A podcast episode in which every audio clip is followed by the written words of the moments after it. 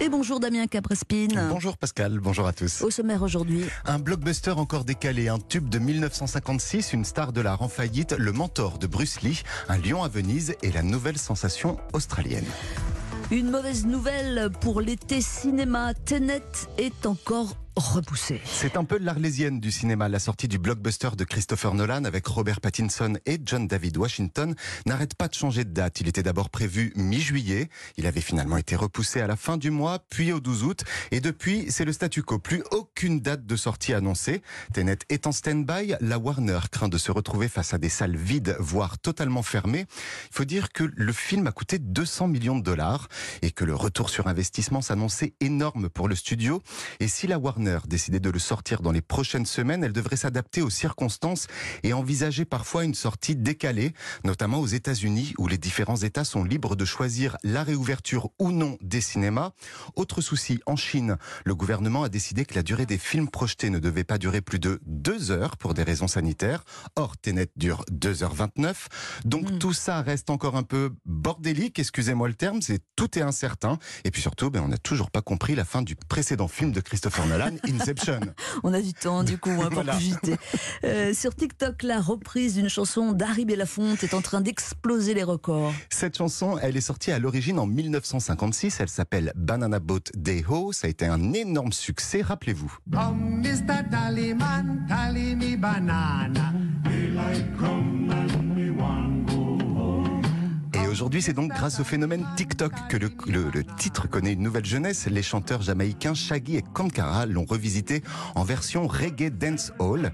Résultat, plus de 27 millions de vidéos ont été créées sur l'application à partir de ce rythme. Et sur les sites de streaming, le, le titre est aussi un succès. Plus de 56 millions d'écoutes sur Spotify, 56 millions de vues également sur YouTube et des partages dans tous les sens sur les réseaux sociaux. Alors, vous parliez justement hier, Pascal, du pouvoir de TikTok sur l'industrie musicale. Mm-hmm. Cette histoire prouve une une fois de plus sa force de frappe. Shaggy, lui, en tout cas, il s'est déclaré ravi de pouvoir faire connaître cette chanson à une nouvelle génération. On va écouter sa version.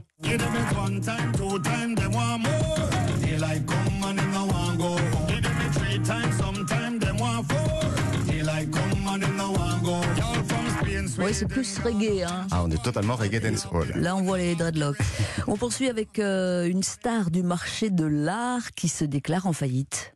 Je m'appelle Takashi Murakami. Je suis un artiste contemporain. Voici mon histoire déchirante.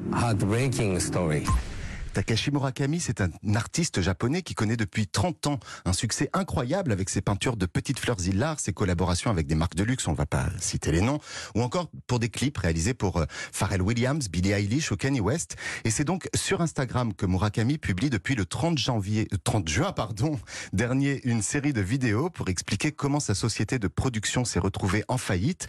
C'est assez étonnant, c'est assez complexe. Alors il est question de Covid-19, de fiasco cinématographique, d'ambition démesurée et de gestion financière un peu calamiteuse. Mais ce qui est surtout étonnant, c'est la démarche. Murakami nous livre sa version des faits, face caméra, dans des stories publiées au fil des jours, la dernière date de samedi.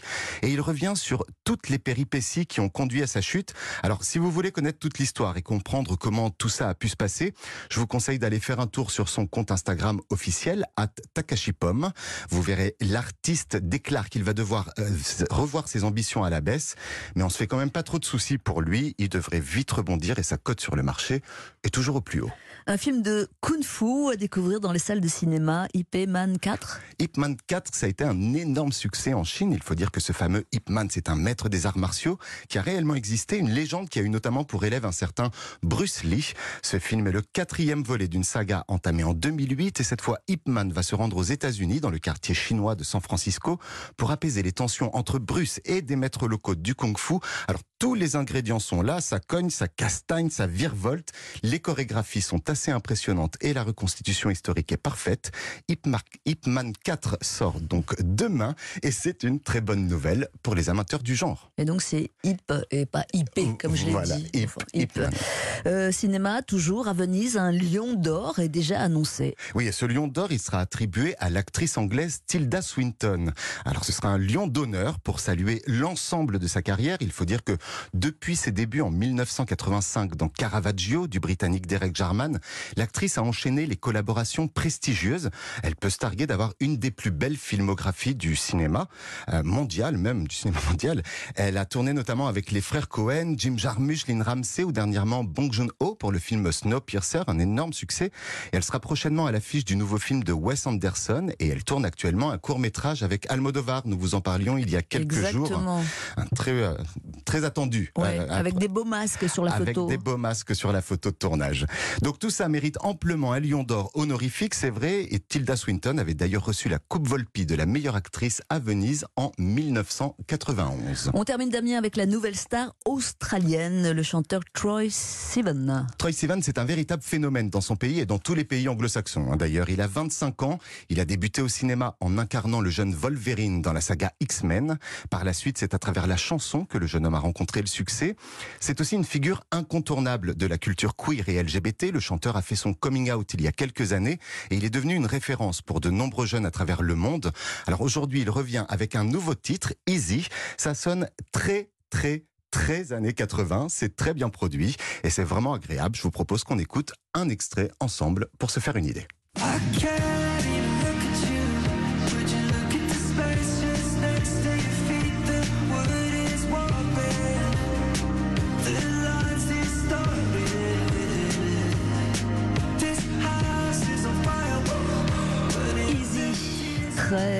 80s. Euh, Très effectivement, 80's. il s'appelle Troy Seven.